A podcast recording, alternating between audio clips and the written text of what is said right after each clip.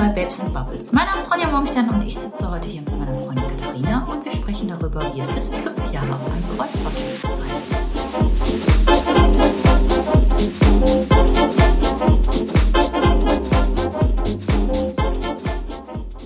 Hallo Katharina. Hallo Ronja. Ich freue mich, dass wir das jetzt hier machen, dass wir jetzt hier so zusammengekommen sind und äh, über deine Zeit auf der AIDA sprechen. Ja. Ja. Möchtest du ein paar Worte zu dir selbst sagen? Möchtest du dich mal kurz vorstellen? Ja, gerne. Also, mein Name ist Katharina, wie ihr jetzt schon mitbekommen habt. Gebürtig komme ich aus Thüringen, ein sehr kleiner Ort mit gerade mal 30.000 Einwohnern. Und mir wurde es da ein bisschen zu langweilig und habe dann meine Karrierechance bei AIDA entdeckt.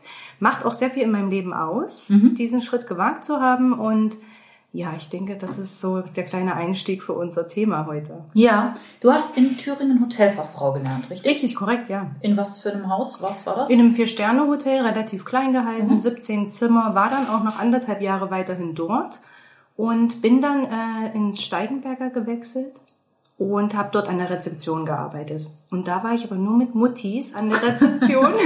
Okay. Keine Frage, war sehr herzlich, aber ich als Küken in dem Unternehmen, mir wurde es dann etwas langweilig. Wie alt warst du da? Äh, 22. Okay.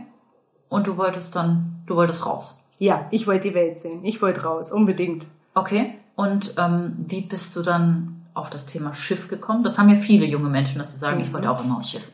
Ich habe es nie gemacht. Es war, ist auch besser für mich. Ich glaube, ich glaube, ich bin einen anderen Weg gegangen, aber der war richtig für mich. Ähm, wie, wie bist du daran gekommen? ähm, von einer Freundin, die Schwester war als Friseurin damals an Bord, auch von AIDA. Und die kam mit einer Euphorie wieder und äh, wir hatten uns darüber unterhalten bei einem Glas Wein, wie das dann so ist unter Mädels, man gackert und erzählt und macht. Und diese Euphorie, das Glänzen in den Augen war so unfassbar mitreißend, dass ich mir gesagt habe, ich will auch sowas im Leben. Ich will das auch. Okay. Und dann bist du nach anderthalb Jahren ausgelernt sein hingegangen und du musst ja solche Einstellungstests machen? Genau, genau. Also man bewirbt sich erstmal auf offiziellen Wege, wird zum ähm, Vorstellungsgespräch eingeladen. Musterung. Genau, aber das Vorstellungsgespräch ging auch zwei Tage, also wo sie dich dann auch schon ein bisschen mehr testen, was äh, die schulischen Leistungen anbelangt, äh, Deutsch, Englisch, solche Geschichten, weil Englisch ist dort auch nochmal sehr wichtig. Natürlich, klar. Und dann war da nochmal eine Einladung zum Assessment Center sowie eine Untersuchung oder beziehungsweise ein Kurs, wie rette ich Leben, wie lösche ich Feuer oder wie springe ich in Wasser von einer 3-Meter-Klippe. Ja, ich hatte das mal, ich hatte das mal als äh, in irgendeiner, ich weiß nicht, was war so ein Infotainment-Programm bei RTL gesehen, dass da irgendwie so ein Pool zu Wellen geschlagen wurde und die Leute mussten dann da irgendwie reinspringen. Ist das Also wirklich das so? ist heutzutage so, ja. Das Ja. wird auch überwiegend im Schwimmbad durchgeführt. Ja. Also auf Bei euch ganz nicht, bei euch war's auf sanfte- der Hohen See. Nein, das war ganz hart. Es war in Rostock und wir mussten in das Hafenbecken springen. Bitte was? Richtig. Ach, krass. Ja. Und da waren auch noch die Feuercontainer, wo man dann rein musste. Also es war noch mal eine andere Zeit. Jetzt mittlerweile ist es sehr abgeschwächt. Man löscht dann so ein Feuer in so einer ganz kleinen Tonne oder legt dann mal die Decke drüber. Aber ähm, das war damals ein einwöchiges Training und das hat mich auch tatsächlich an meine Grenzen damals schon gebracht. Okay, also für, ähm, für alle, die Katharina jetzt nicht sehen können, du bist eine sehr kleine und äh, zierliche Person. Ja, ich stimme dir zu. Kannst Also, du ruhig sagen, ja. Du bist, du bist klein und zierlich und ich meine, das ist, das ist dein Körperbau und das ist, ja, sieht ja auch super aus an dir. Ähm, das ist ja auch eine Riesenbelastung für den Körper, ne? Richtig, also ähm, man hat jetzt nicht nur die ganzen Trainings, die man absolvieren Ja. muss, sondern das ist dann einmal körperlich, wie dann auch später, wenn wir zu dem Thema Arbeit an Bord kommen, auch dieses Nervliche, was man dann auch noch zu tragen hat. Also es sind mehrere Päckchen, die man tragen muss und körperlich ist es so, dass man froh war, wo die Woche Training zu Ende war. Okay, also du hattest dann deinen Brand gelöscht und bist ins Ja. Hafenbecken gesprungen und dann haben die gesagt, Katharina, das sieht gut aus, äh, du kommst aufs Schiff. Richtig. Da Okay. waren aber erstmal so viele Einstellungsuntersuchungen äh, ärztlicherseits mit Impfungen, Typhusimpfungen. Jetzt ist es mittlerweile Mumps, Masern, Röteln. Das war so unfassbar viel, was man da schon wieder machen musste. Also es war eigentlich zu Beginn ein Heidenpapierkrieg. Und ich hatte immer so eine Angst, dass ich irgendwas vermassel. Katharina ist sehr, sehr akkurat, das muss man auch dazu sagen. Richtig. Und diese ganzen italienischen Zertifikate, die kann man ja nicht lesen. Und das war halt immer so die Sache, wo man wirklich Angst hatte, hat man jetzt auch das Richtige? Habe ich gerade eben meine Seele verkauft? Ja, An den Papst? Das war natürlich nicht gefährlich. Ja, ansonsten steht man vor dem Schiff und darf wieder nach Hause fliegen. Man darf da nicht aufsteigen, wenn Okay. die Zertifikate da fehlen. Und äh, dieses Risiko wollte ich natürlich damals äh, in den jungen Jahren definitiv nicht eingehen, weil damals war es so, dass man für einen Verdienstausfall den Rückflug selber zahlen musste und für den Ersatz den Flug. Sprich, es war auch mit großen Kosten verbunden, Ach krass, okay. wenn man nicht eingesetzt werden kann, ja. Aber das hat bei dir geklappt. Was, was haben denn, was haben denn deine, also deine Mama vor allem dazu gesagt? Todtraurig. Die war, Meine Mama war todtraurig, hat die aber sich Sorgen gemacht? Du warst ja 22, Sicher. mein Gott. Sicher. Aber sie hat mich finanziell sehr unterstützt. Okay. Und zwar musste ich ja diese ganzen äh, Vorbereitungskurse alle selbst bezahlen, weil ich habe für mich selbst den Entschluss gefasst, habe äh, gekündigt und musste demzufolge selbst bezahlen. Das Arbeitsamt hat nicht übernommen. Und äh, da hat sie mich sehr unterstützt und mein Reden war immer, ich probiere das für ein halbes Jahr. Für einen Vertrag. So Ja. war mein Reden. Und dann war meine Mama auch ein bisschen beruhigt. Das Kind kommt nach einem halben Jahr wieder. Das war nicht so. Nein, das war nicht so. Ich kam kurz wieder, habe Urlaub gemacht und bin wieder gegangen. Ich hatte Blut, Blut so nicht passiert. okay, also du warst 22, du hast deine ganzen Brände gelöscht, äh, ins Becken bist du gesprungen und äh, alle Zertifikate vom Vatikan waren genehmigt. Genau. Und dann geht's los. Genau. Wie ging das los und wo ging das los? es ging los und zwar habe ich die Mitteilung dann über unsere Agentur in Rostock, über den Hauptsitz oder beziehungsweise unsere Personalabteilung bekommen. Äh, es geht nach Madeira. Und dann dachte ich, oh je, ich habe unglaubliche Flugangst. Und ich hatte eigentlich gehofft, dass ich vielleicht in Hamburg oder Kiel aufsteigen kann. Nein, es war das kalte Wasser. Es war direkt erstmal reinspringen und du musst da jetzt durch. Madeira liegt im Atlantik, das ist ziemlich kalt, ja. Nein, das ist warmes Wasser, aber für mich war es kaltes Wasser, weil ich früher nie so oft geflogen bin. Okay. Und das war mit meiner Flugangst verbunden und ganz viel Aufregung und Tränen. Äh, bin ich nach Madeira geflogen, wurde vom Flughafen mit einem Schild von einem, ähm, ja, wie nennt man das? Transporteur abgeholt.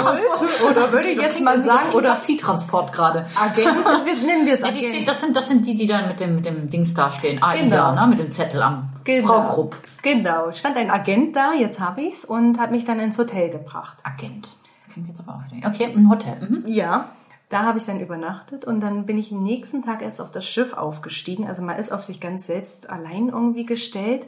Der Taxifahrer erzählt einem, wann er, ihn, wann er dich den nächsten Tag abholt. Also das ist auch so, man hat keine Informationen von der Firma selbst, sondern quasi nur von dem Taxifahrer oder dem Agenten.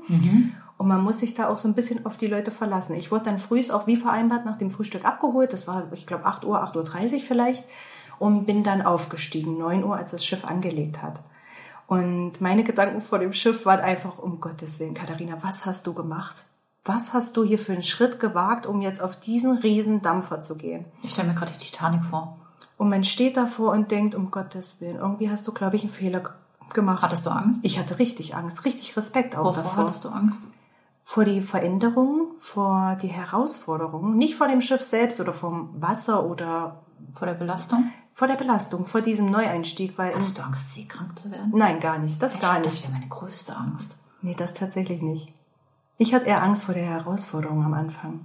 Dass du dem nervlich nicht gewachsen gewachsen bist? Du bist doch eigentlich eine ziemlich starke Frau. Warst du das War damals ich, aber, war ich damals noch nicht. Nein, Okay. nein. Damals war ich noch nicht so gefestigt. Das war, glaube ich, die prägende Zeit bei AIDA, die Mhm. mich dazu gebracht hat.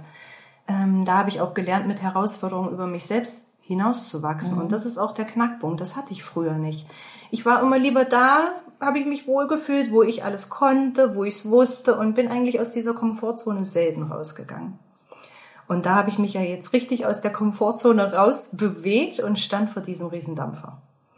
Und habe mit Bett in die Hose gemacht, ehrlich. Ich hatte so eine Angst. Okay, diese An- Angst hast du überwunden und bist aufgestiegen. Richtig. Was ist dann passiert? Wie läuft denn sowas ab? Kriegt Also man dann steigt so auf, man meldet sich, äh, nee, man meldet sich bei dem, äh, bei unserer Crew-Rezeption, das nennt sich der Crew-Purser, der dann für uns zuständig ist, meldet man sich an, da muss man nochmal alle Papiere abgeben, die man hoffentlich vorher alle gut sortiert hat, alle ähm, Impfungen nachweisen, die benötigt werden und da wird erstmal alles durchgegangen, man bekommt den Kabinenschlüssel und dann geht's los. Ich bin quasi als einfacher Kellner aufgestiegen, Darf ich, darf ich mal einhaken? Was darfst du denn da eigentlich mitnehmen? Darfst du... vom Gepäck her. Ja. Das kommt ganz drauf an. 20 Kilo. Du kannst aber für dich privat darfst du auch gerne dazu buchen. Ach, das geht. Ja. Also ich dürfte jetzt drei Koffer mitnehmen, wenn Ja. ich es bezahle. Richtig. Ah, Und wenn du du? den Platz in deiner Kabine hast. Und den hast du in der Regel nicht. Ne? Nein, acht Quadratmeter. Zu zweit, ne? Das, Zu zweit in der Doppelkabine, richtig.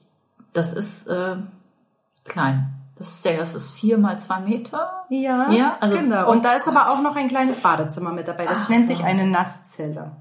Ach, verrückt. Und dafür bekommst du den Schlüssel beim Check-in. Aber du bist ja eh nie in dieser, Nee, richtig. dieser Kabine.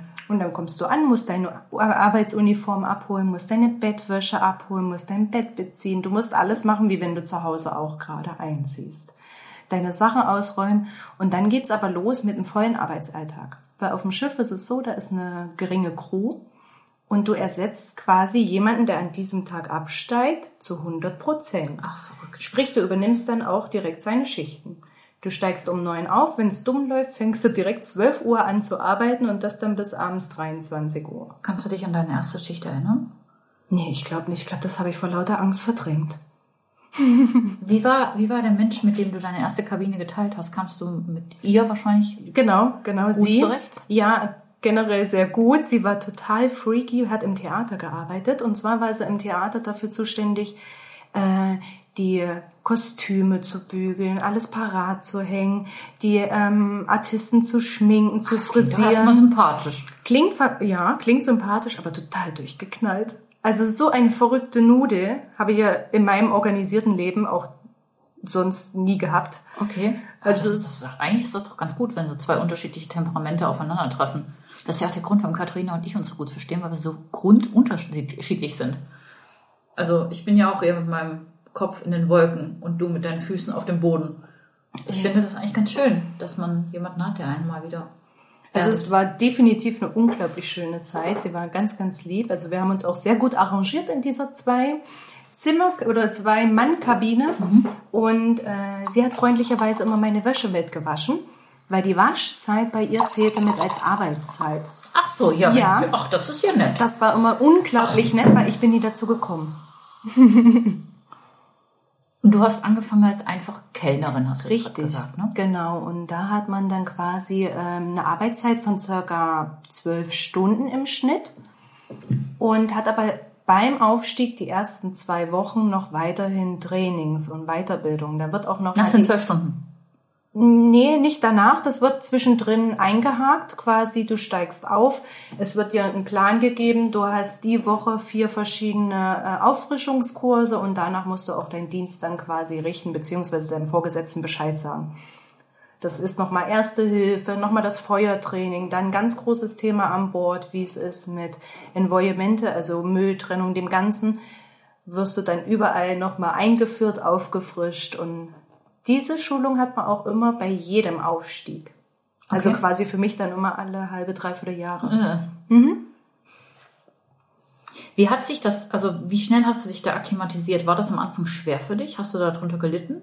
Mm, Würde ich nicht sagen. Äh, gelitten habe ich nicht. Es war schwer für mich, weil ich bin äh, mm, Perfektionist. Also Ja, ich, das ist mir auch aufgefallen. Und die Wege, erstmal sich zurechtzufinden, fiel mir schwer, dass ich das nicht so schnell begriffen habe.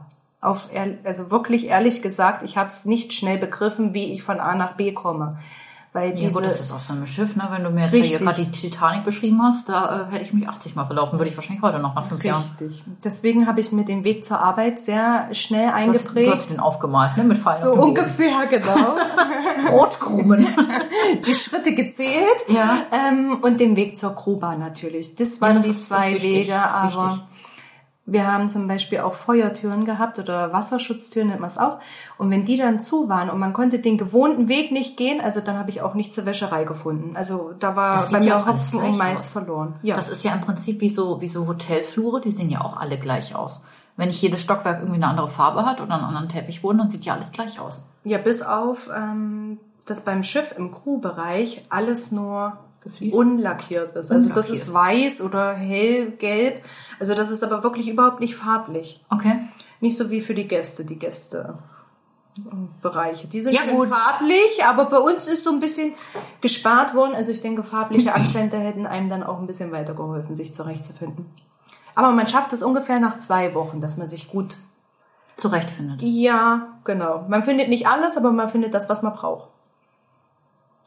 Was würdest du sagen, Was hat dich am meisten begeistert an deiner Anfangszeit? Was hat dich am meisten fasziniert auf dem Schiff? Auf dem Schiff selber die Art und Weise vom Leben. Ich habe so viele Kulturen kennengelernt. Das war unglaublich spannend, interessant. Mit deinen Kollegen?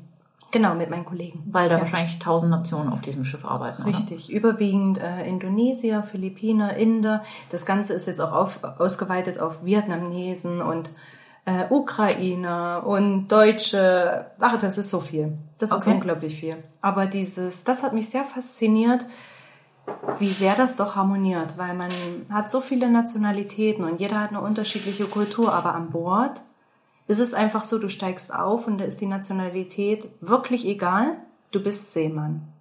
Und das fand ich unglaublich beeindruckend. Wenn so viele Nationalitäten aufeinandertreffen, ist die Sprache auf dem Schiff dann Englisch mit den Mitarbeitern und Deutsch mit den Gästen? Ja, korrekt. Mit den Mitarbeitern ist es überwiegend nur Englisch. Viele, jetzt gerade bei uns im à la carte, ist es aber so, die wollen ja mehr Deutsch lernen, gerade auch dem Gast gegenüber den gehobenen Service im Deutschen natürlich äh, zu verwirklichen. Und mit denen spricht man dann auch viel Deutsch, dass sie es lernen und auch das B1, B2 oder mhm. sogar C1-Level dann erreichen können. Wurde das da auch gefördert? Ja, definitiv. Ja, wir hatten Trainingsmanager an Bord. Wir haben es selbst auch gefördert, als ich dann selbst in der Führungsposition war und haben das dann auch immer gut verwirklicht, weil für, sage ich mal, ein Philippinen oder ein Indonesier steht mit so einem B1 oder B2-Level auch nochmal viel Geld ja, auf das Spiel, klar. was da sich erhöht. Ne? Und die haben ja meistens die ganzen Familien zu Hause, die sie alle noch miternähren. Richtig, das genau. Das ist, das ist kulturell interessanter. Ja, das stimmt. Du bist auch äh, relativ schnell dann aufgestiegen, ne? Also du hast es in fünf Jahren dann sehr weit gebracht. Magst Korrekt. du jetzt mal kurz beschreiben, wie das, wie das ablief? Äh, ich habe im ersten Vertrag, das waren sechs Monate, habe ich direkt nach den ersten drei Monaten vom F&B-Manager direkt die Beförderung vom Junior Restaurant Steward zum Restaurant Steward erhalten. Das ist wie Chefrestaurant? Das ist wie Kommi zu Chef, genau. Okay. Und ähm, dann war ich meine zwei Monate zu Hause im Urlaub, bin wieder aufgestiegen als ähm, Restaurant Steward, habe auch die sechs Monate komplett vollgearbeitet als Restaurant Steward und im darauffolgenden Vertrag, quasi im dritten Vertrag, wurde ich dann im Laufe des Vertrages zum stellvertretenden Restaurantmanager befördert wo ich dann äh, meinen ersten Einsatzort auf der AIDA Prima hatte zur Eröffnung. Oh. Eröffnung eines neuen Schiffs, einer neuen Klasse und das als erstes Mal in dieser Position. Oh Wahnsinn, da warst du bestimmt sehr nervös, ne? Da war ich sehr nervös, vor allen Dingen auch mit einem Konzept, was ich selbst nicht kannte, was ich selbst erst mal zu Beginn äh, während der Werfzeit selbst entwickeln musste.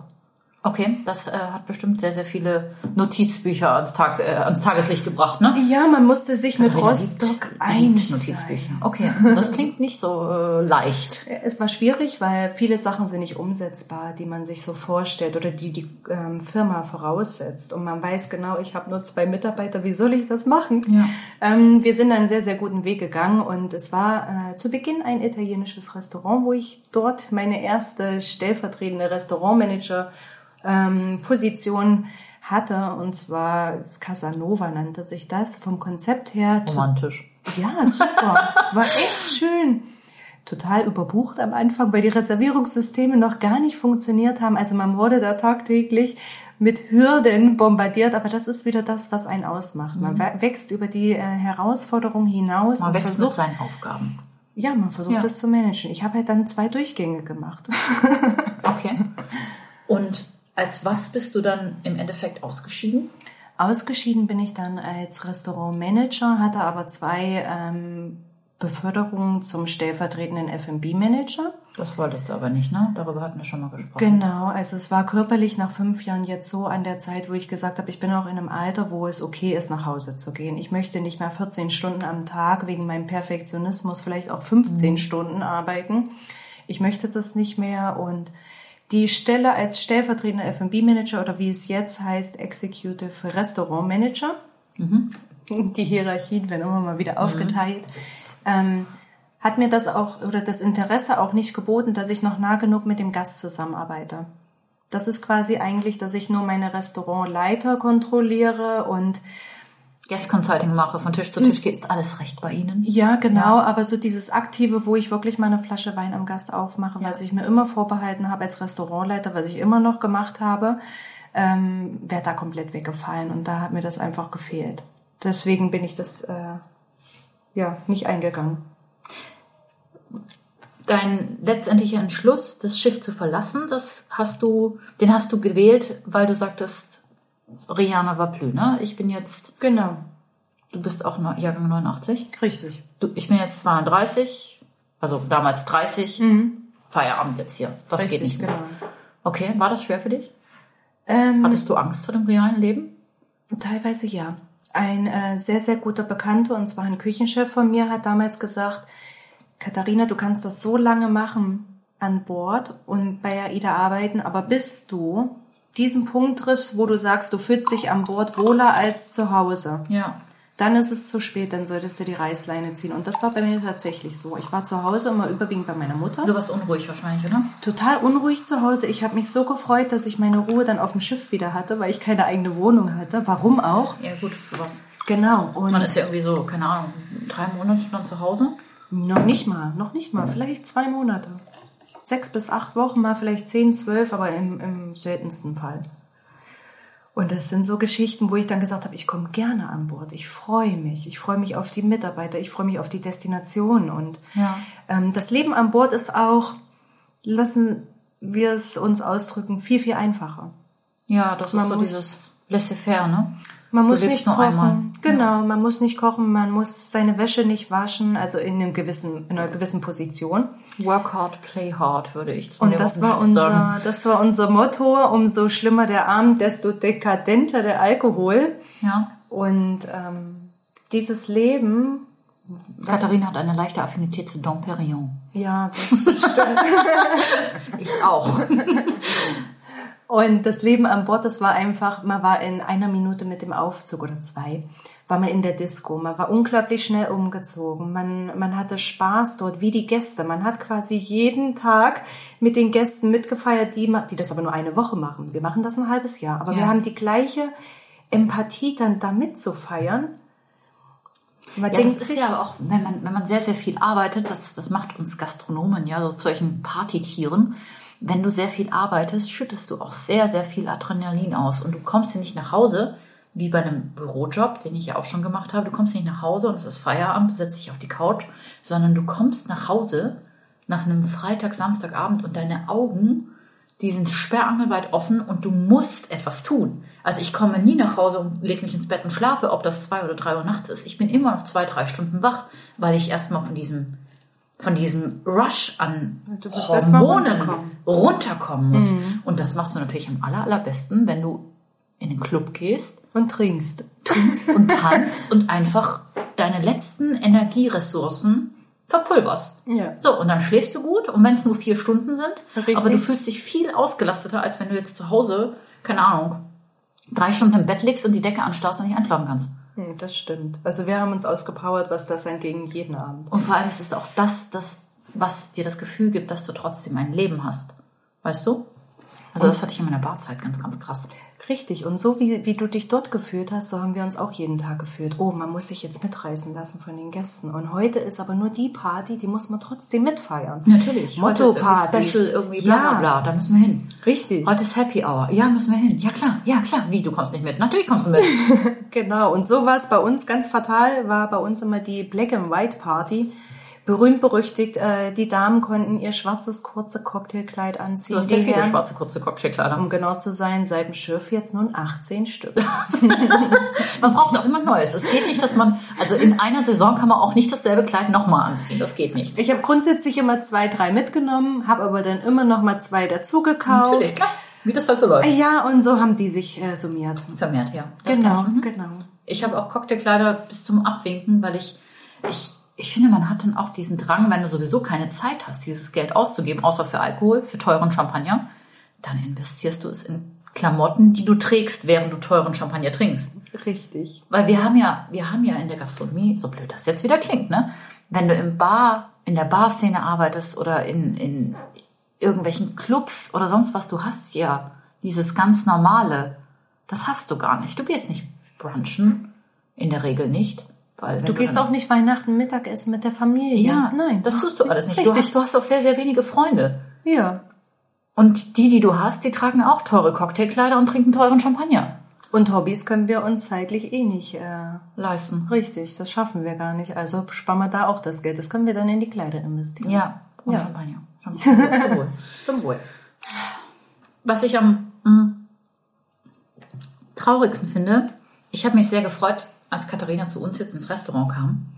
Ähm, was ich jetzt so traurig finde, ist, dass du jetzt diesen Abstieg vom Boot gemacht hast und jetzt in diese furchtbare Corona-Zeit geworfen wirst.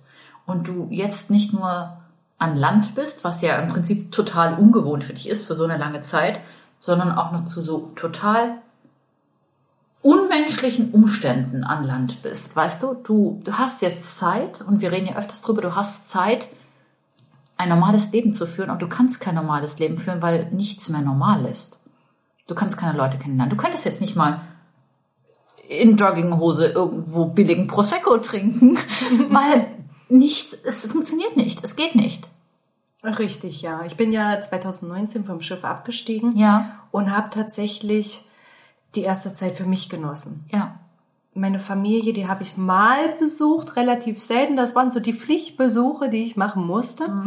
Habe es aber wirklich hinten dran gestellt, weil ich gesagt habe, ich muss erstmal zu mir finden. Ich muss erstmal, weil ich bin ein Mensch, der ist mit sich selbst äh, immer im Rein und ich versuche auch mich selbst äh, in gewissen Situationen zu interpretieren. Was brauche ich jetzt wirklich? Und ich muss sagen, die Corona-Zeit, klar, sie ist nicht schön. Aber ich bin auch kein Mensch, äh, den es stört, alleine zu Hause zu sein. Aus dem Alter bin ich, glaube ich, auch raus. Ich genieße dann auch mal die Zeit, wo ich sagen kann, ich lege mich jetzt eine Stunde in die Wanne und dann gehe ich nur noch auf die Couch und ich ziehe mir jetzt nicht noch mal die Jeans oder ein schönes Kleid oder sonst was an. Gehe auch jetzt viel spazieren und muss sagen, äh, während Corona setze ich mir tatsächlich schon recht viele Termine. Also ich versuche immer noch meinen Alltag durchzuorganisieren, äh, sei es die Planung, was ich koche, wann ich was einkaufen muss oder ansetzen muss. Also das ist bestimmt auch ein Notizbuch für. Nein, tatsächlich nicht. Aber ich plane doch recht viel. Also es ist jetzt nur auf Spazieren gehen, einkaufen, kochen oder mal die Mutti besuchen äh, eingeschränkt, aber ich versuche das dann immer auf der ganzen Woche irgendwie aufzuteilen, sodass ich fast jeden Tag einen Termin habe. Oder wie heute, dass du mich besuchst. Hast du ähm, Kontakt noch zu Menschen, die auf dem Schiff wären jetzt eigentlich? Zu vielen, ja. Ja. Wie ja. ist für die die Situation? Wie, wie ist da die Lage? Du hast ja immer nur Verträge richtig. quasi und die sind jetzt gelackmeiert. Genau, also ähm, ich sag's mal so, gelackmeiert sind die Deutschen nicht. Du hast äh, auch bei AIDA einen Festvertrag oder die Möglichkeit zu einem Festvertrag. Und die, die jetzt in einem Festvertrag stecken und äh, zu Hause sind, bekommen genauso Geld weiter bezahlt. In welchem Umfang das jetzt genau ist, weiß ich nicht, weil das geht ja über Italien. Ähm, wer, glaube ich, eher gelackmeiert ist, sind äh, unsere Ostasiaten. Ähm. Ja. Die bekommen, glaube ich, nichts. Nee, ich, ich denke nicht. Ich hatte jetzt letztens mit einem gesprochen, das war äh, ja einer meiner Lieblinge im Restaurant, im à la carte Restaurant. Und der kritisiert auch alles, wie die ganzen Maßnahmen sind und dass es halt echt für ihn jetzt an Existenzminimum geht. Ja, klar. Das ist, Für viele. das ist unglaublich, weil man kann sich nicht vorstellen, für die sind 800 Dollar sehr, sehr viel im Monat, womit Mhm. die ihre ganze Familie ernähren und jetzt fällt alles weg. Also ja, das ist schon teilweise traurig. Aber ich habe auch immer erfreuliche Nachrichten, wenn mir dann Kollegen schreiben, ich bin jetzt wieder auf AIDA Bella oder Stella und äh, wir müssen an dich denken und wir vermissen dich. Und dann sagen sie immer, we miss you, Madame. Also immer Madame. Ja, also da gibt's schon sehr, sehr viele Momente, die auch positiv sind. Unter anderem so Geschenke, wo man dann zurück dran, also zurückdenkt. Vermisst du das manchmal? Ja, sehr. Man bekommt bei AIDA eine unglaubliche Bestätigung, sei es von den Mitarbeitern oder von den Vorgesetzten. Das vermisse ich sehr. Dieses familiäre, ne? Genau. Ich meine, du hast ja sonst niemanden in diesem, in diesem halben Jahr. Richtig. Und für die Mitarbeiter ist man wirklich, man ist die Mutti, man ist die Schwester, man ist der Vorgesetzte, man ist aber auch äh, der gleichgestellte Kellner, man ist alles für die. Weil man arbeitet schließlich fast den ganzen Tag. Man ist Miteinander, immer ja. aufeinander. Richtig. Oh Gott, jetzt heule ich gleich noch. Es ist halt ähm, auch in schwierigen Situationen, wo manche Leute hier an Land sagen würden, nee, Das mache ich nicht. Warum sollte ich? Da hat man ganz oft in vielen Firmen. Das gibt's bei uns an, oder gab's bei uns. Ich spreche immer noch so ein bisschen. Ne? Ich mag das. Ich das, äh, das, das gab's bei uns gar nicht, weil egal in welcher Situation wir waren und waren es Inventuren, die jetzt zeitlich gar nicht reingepasst haben, weil zusammen. wir haben eh jeden Tag die Uhr vorgestellt oder irgendwas. Man hält unglaublich zusammen. Das kann man hier mit äh, der Landseite gar nicht vergleichen. Überhaupt nicht. Also man kann das in vielen Aspekten. Ich denke, es kommt immer darauf, in welchem Team du bist und mit welchen Leuten du zusammen arbeitest. Ich hatte auch immer einen extremen Zusammenhalt in meinem Team, zu dem du ja jetzt auch gehörst. Ne? Und ich würde ja. jetzt auch sagen, dass äh, wir extrem zusammenhalten. Ne? Also, also wir sind auch eine wunderbare Kombination und ergänzen uns super, wollte ich jetzt nochmal hier hinzufügen. Ja, weil ich meinen Kopf immer in den Wolken habe und Katharina immer auf dem Boden steht. Das ist sehr angenehm. Katharina ist eher so, so das Meer und ich bin eher so der Vulkan. So, das ist, glaube ich, sehr sinnbildlich. Wir ergänzen uns super. Ja, ich bin auch sehr, sehr froh, dass du da bist. Ich würde, also, ich würde gerne noch wissen, da wir ja ein, ein leicht äh, feministischer Podcast sind, ähm, und mir das auch sehr wichtig ist, einfach junge Frauen Dinge mit auf den Weg zu geben, von denen ich mir gewünscht hätte, dass ich sie mit Anfang 20 mit auf den Weg bekommen hätte. Wenn nach Corona vielleicht, wenn Corona jemals vorbei ist, ähm, alles wieder normal werden sollte, was würdest du einem jungen Mädchen, das gerne aufs Schiff gehen würde, mit auf den Weg geben? Was sollte sie auf jeden Fall tun und was sollte sie auf keinen Fall tun? Das ist schwierig. Auf jeden Fall sollte sie äh, auf Schlaf verzichten, aber jetzt nicht äh, Kokain. Nein, nicht auf das, was, äh, das, was ihr jetzt alle wahrscheinlich denkt. Und zwar ist es so, man arbeitet sehr viel, man arbeitet in einem Teilschichtprogramm, sprich von 6 bis 11 und dann 18 bis 23 Uhr. Nehmen wir jetzt mal den Restaurantbereich. Mhm. Und man wird irgendwann so müde, dass man sagt, man geht nachmittags nicht mehr raus. Man möchte die Destination gar nicht mehr sehen. Man ist einfach fertig mit der Welt und legt sich schlafen. Und da würde ich immer jeden raten, wirklich den Po zusammenzukneifen und so viel Eindrücke vom Land wie möglich nur zusammen. Auch wenn man müde ist, wir haben immer am, am Strand geschlafen, äh, aber es gibt ein so viel, wenn man das alles entdeckt und man die, die ganzen Reisen so mitnimmt, wie ein Urlauber quasi, nur in Kurzform. Also sich nicht in die Opferrolle zu begeben und zu sagen, oh Gott, ich bin so ein armes Tuff-Tuff, ich arbeite so viel, sondern das als Möglichkeit zu nehmen, Richtig. die Welt zu sehen. Sehr aktiv, ja, aktiv drauf zugehen und wirklich auch sagen, ich pack das, ich mach das. Es ist möglich. Definitiv. Wenn du nochmal die Chance hättest, dich darauf vorzubereiten, was würdest du anders machen? Gar nichts.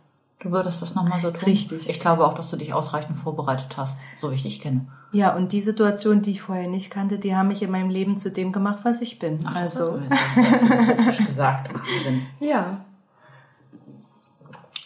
Gibt es etwas, Anekdoten, Schwenke aus deiner Jugend, die du gerne noch erzählen möchtest? Vom Schiff noch was mhm. Interessantes? Ja. Also eins an Bord ist ja phänomenal. Man muss sich vorstellen, man ist zwischen vier und sechs Monaten an Bord. Ja. Und da gibt's ja auch gewisse Bedürfnisse, die man Menschen gestillt haben möchte oder auch nicht. Manche sind da so und manche so.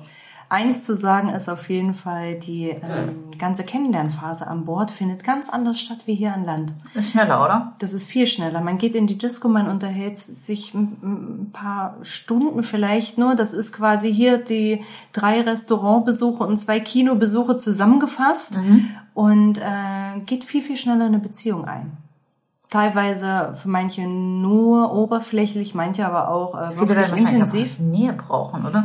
Richtig, und das ist dort äh, auch nochmal erwähnenswert, wie unglaublich äh, anders es ist. Manche kommen an Bord und haben eine Vorstellung von der großen Liebe und wundern sich aber, dass sie innerhalb von sechs Monaten die große Liebe gar nicht in dem Sinne kennenlernen, wie sie sich erwartet hätten. Und da ist es immer nochmal so wirklich erwähnenswert, wie die Zeit an Bord vergeht und wie man sich kennenlernt. Wurden und da viele Herzen gebrochen? Hast sehr du, viele, hast sehr du, viele. Hast du viel Herzschmerz mitbekommen? Sehr viele. Und sehr viel Lästereien. Also das ist un unglaublich. Hast du, mal hast, hast du mal registriert, dass jemand von Bord gegangen ist, weil er seinen Herzschmerz nicht aushalten konnte? Nee, wenn dann aufgrund von Schwangerschaften oh Gott, oder ähnliches, ja. Also es kommt an Bord sehr, sehr viel vor.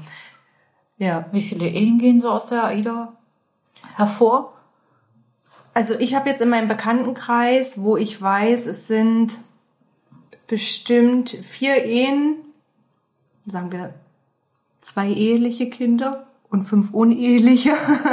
Also vier Also- Ehen und sieben Kinder in fünf Jahren. Alles klar. Also äh, Nicht was das- Katharinas äh, Statistik. Nein, äh, definitiv habe ich mich da sehr zurückgehalten, aber ähm, was so einige Charakterzüge dort angeht, ist es schon äh, sehr intensiv, das Zusammenleben an Bord. Okay. Also, das Leben auf Bord ist äh, anders, schnelllebiger, Beziehungen werden schneller eingegangen. Das ist auf jeden Fall ein wichtiger Punkt, den ich auch noch äh, erwähnenswert finde. Ja, definitiv. Gibt es noch was, was du meinst? Das äh, finde ich Freundschaften. Freundschaften. sind tiefer, oder? Die sind inniger und tiefer, weil ähm, wenn man jetzt auch gerade jemanden aus dem Team selber hat oder aus dem gleichen Berufszweig, man leidet und man freut mit sich miteinander. Und das ist halt auch nochmal eine ganz, ganz große Verbundenheit. Meine Freundin Della zum Beispiel, die kenne ich seit 2016. Und ich habe aber noch eine beste Freundin, die ich seit 2007 kenne. Und ich sage ganz klar, ich stelle beide auf die gleiche Stufe. Auch wenn ich die das eine länger, schwierig. ja, es sind aber beide meine besten Freundinnen. Mit der einen habe ich langen Kontakt und stetigen Kontakt und mit der anderen aber sehr intensive. Sehr zeitaufwendig, wo wir uns an Bord wirklich jeden Tag gesehen haben. Ich habe sie jeden Tag mit in die Bar geschleppt oder in die Disco. Sie musste mit, sie musste leiden. Und äh, da stelle ich das schon fast gleich. Also die Zeit spielt da keine Rolle. Die Intensität ist an Bord nochmal ausschlaggebender. Dann finde ich es eigentlich viel schöner, dass du auf dem Schiff eine beste Freundin gefunden hast als Ja. die große Liebe, weil ich finde immer, dass die beste Freundin eigentlich viel, viel mehr wert ist als die große Liebe. Das stimmt. Und ich muss dazu gestehen, Männer lernt man an Bord kennen, vielleicht auch lieben. Und an Land sind sie ganz anders. Und das ist bei Freundschaften nicht so. Ja, das ist ja auch ein bisschen so, als würdest du jemanden im Urlaub kennenlernen. Richtig. Also wenn du jemanden im Urlaub kennenlernst, dann ist das sowieso, keine Ahnung, dann scheint die Sonne über dem Meer und ihr trinkt Lambrusco am Strand oder was weiß ich und alles ist toll. Und dann auf einmal landest du in Stuttgart am Flughafen und du guckst den Typen an und er trägt einfach Birkenstock-Sandalen. So. Und er hat dir schon ein Dosenbier zum Empfang mitgebracht. Fantastisch. ja, und unser Schnorres hatte auch so ein, so ein Drei-Tage-Schnorres. Ja. Ja, aber nur so ein Oberlippenschnorres. Ja, ich denke, das, das sind Parallelen vorhanden, denke Richtig, ich, ja, richtig. zur Urlaubsliebe. Nee, da finde nee, find ich besser, dass du da einfach eine beste Freundin rausgezogen hast. Gut. Dann sage ich ganz herzlich Dankeschön für dieses tolle Gespräch. Und ja, bitte. Ich danke dir für die Einladung. Ich habe mich, un hab mich unglaublich geehrt gefühlt, als du gesagt hast, du möchtest mich gerne zu dem Podcast einladen und du denkst, dass ich eine starke Persönlichkeit bin oder eine starke Frau. Habe ich mich sehr, sehr geehrt gefühlt. Ja, das bist du auch. Tatsächlich, aber Und ich finde, du hast mir das jetzt so offiziell gegeben. Ach so, hatte Also ich das so- vorher nicht? Hattest du nicht das Gefühl, dass ich dich für eine starke, tolle Persönlichkeit halte? Ja, schon, aber ich habe das nicht so. Ich sollte mir so kleine, ich sollte mir so kleine Plaketten, weißt du, wie so, wie so Pferdeorden, die Pferde beim Dressurreiten dann bekommen. Du bist eine tolle, starke Persönlichkeit. Frau. Eine tolle, starke Frau. Und dann, klack, nach dem Podcast kriegst du die dann einfach auf die Brust geheftet. Ja, super. Das ja, so ein ich, Button ne? oder so ein, ja, ja möchte Ja. ich schon gerne haben. Okay, alles klar, Also das würde ich mich noch noch mal, nach. das würde mich noch mehr bestätigen. Okay, ja. ich, ich lasse sowas anfertigen. Das- Du weißt auch, dass ich das mache und ich liefere das nach. Wir sagen Dankeschön. Danke an Katharina und danke an euch, dass ihr zugehört habt und bis zum nächsten Mal. Vielen Dank, schönen Abend noch. Tschüss.